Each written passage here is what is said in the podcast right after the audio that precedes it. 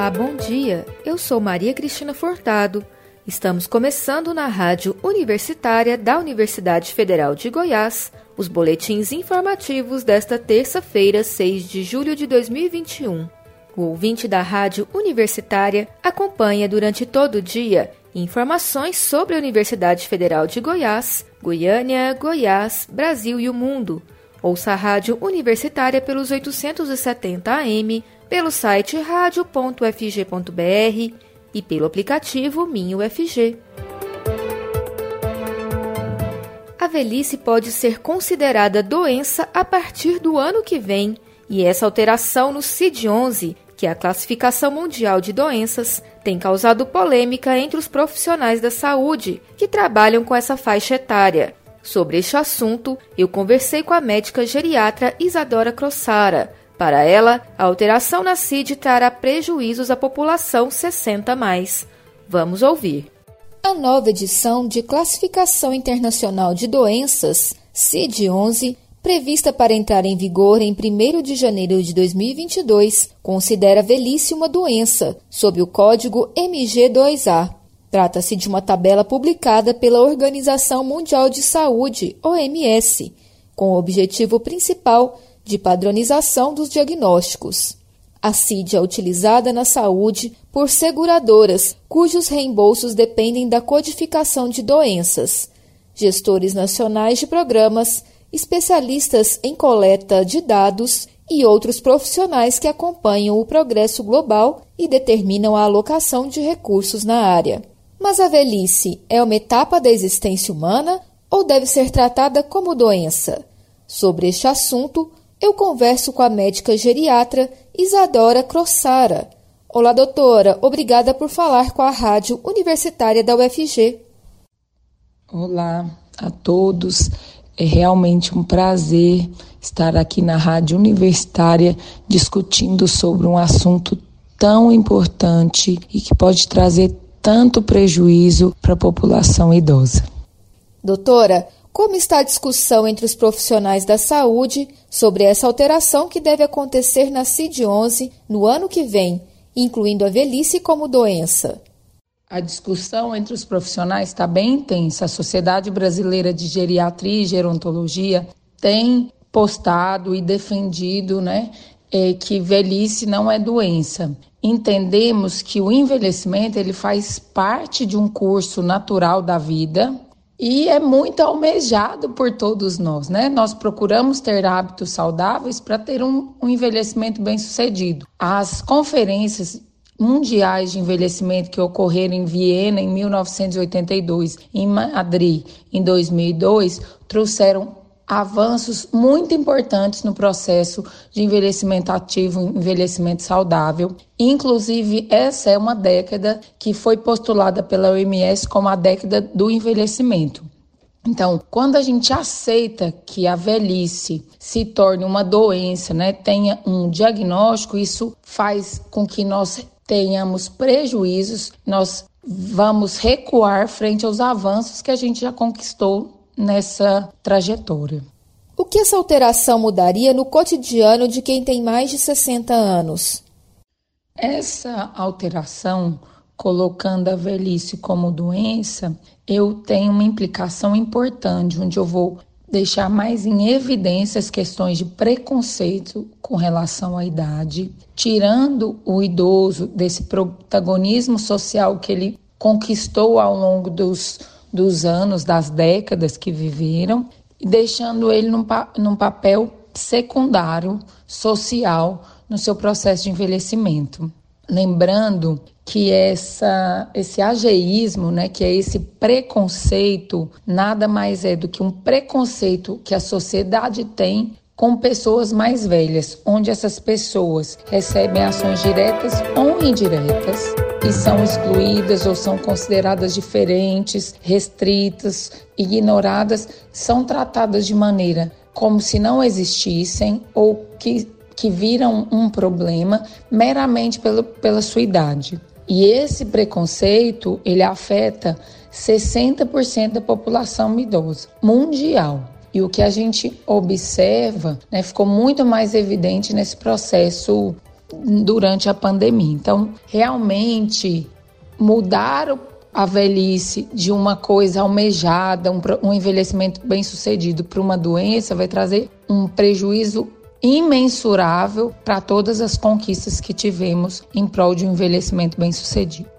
Qual a opinião da senhora sobre isso? Tem pontos positivos e negativos?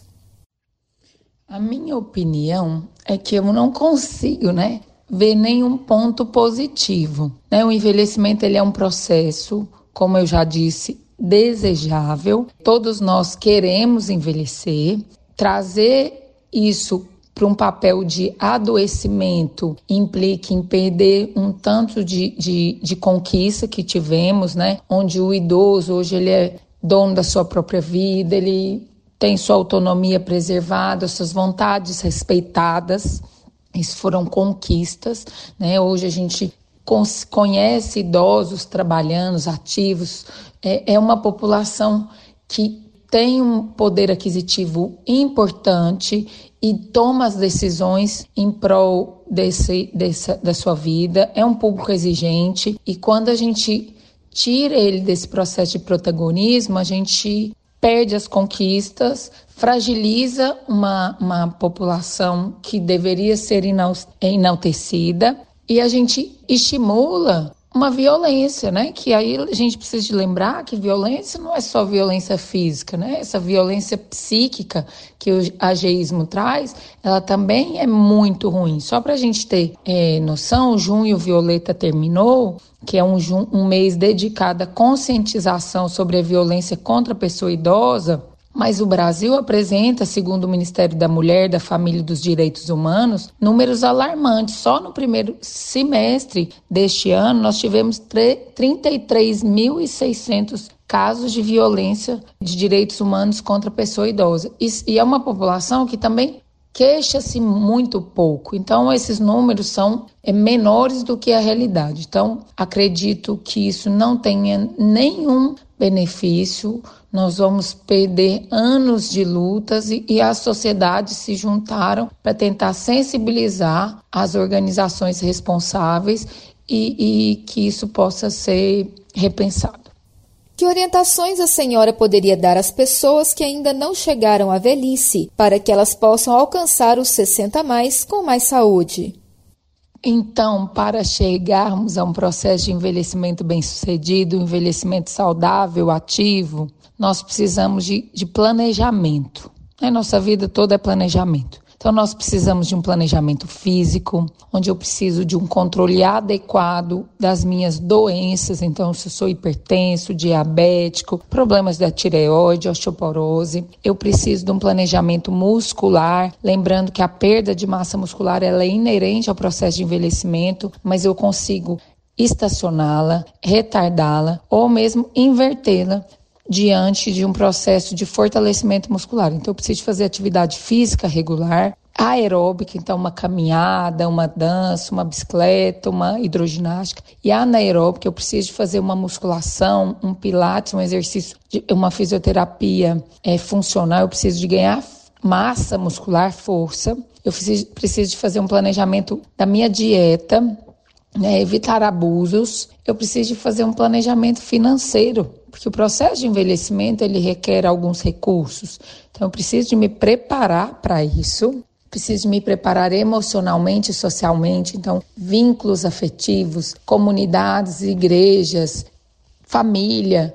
É, eu sei que esse momento de pandemia ele trouxe bastante prejuízo do ponto de vista social, mas um planejamento social, é estar perto de quem gostamos, hábitos de, de, encontro com amigos, mesmo que virtualmente, isso é muito saudável para que a gente possa sim envelhecer de uma forma ativa. E nós precisamos também de políticas públicas, né, para tornar a cidade mais acessível, os transportes mais viáveis, as calçadas adequadas, né, diminuindo o risco de queda, iluminação então, políticas públicas de emprego para essa população, que é uma população muito ativa ainda e que merece sim bem atenciosa. Tem algumas empresas que já olham esse público como um público bem interessante para certos trabalhos. Então, o envelhecimento saudável requer planejamento em todas as áreas. Nós conversamos com a médica geriatra Isadora Crossara. Ela falou sobre a alteração na CID-11, que deve incluir a velhice como doença no ano que vem. Doutora, muito obrigada pela entrevista e até a próxima. Foi um grande prazer falar com vocês. Agradeço à Rádio Universitária pela oportunidade e me encontro à disposição para futuros esclarecimentos.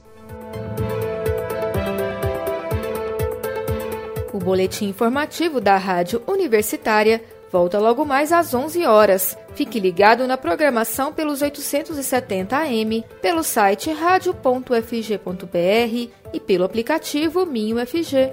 A Rádio Universitária também está nas redes sociais. Siga a rádio no Instagram e no Facebook. E não deixe de conferir os informativos em formato de podcast pelas redes sociais e nas principais plataformas digitais de áudio. E se puder, fique em casa. Maria Cristina Furtado para a Rádio Universitária.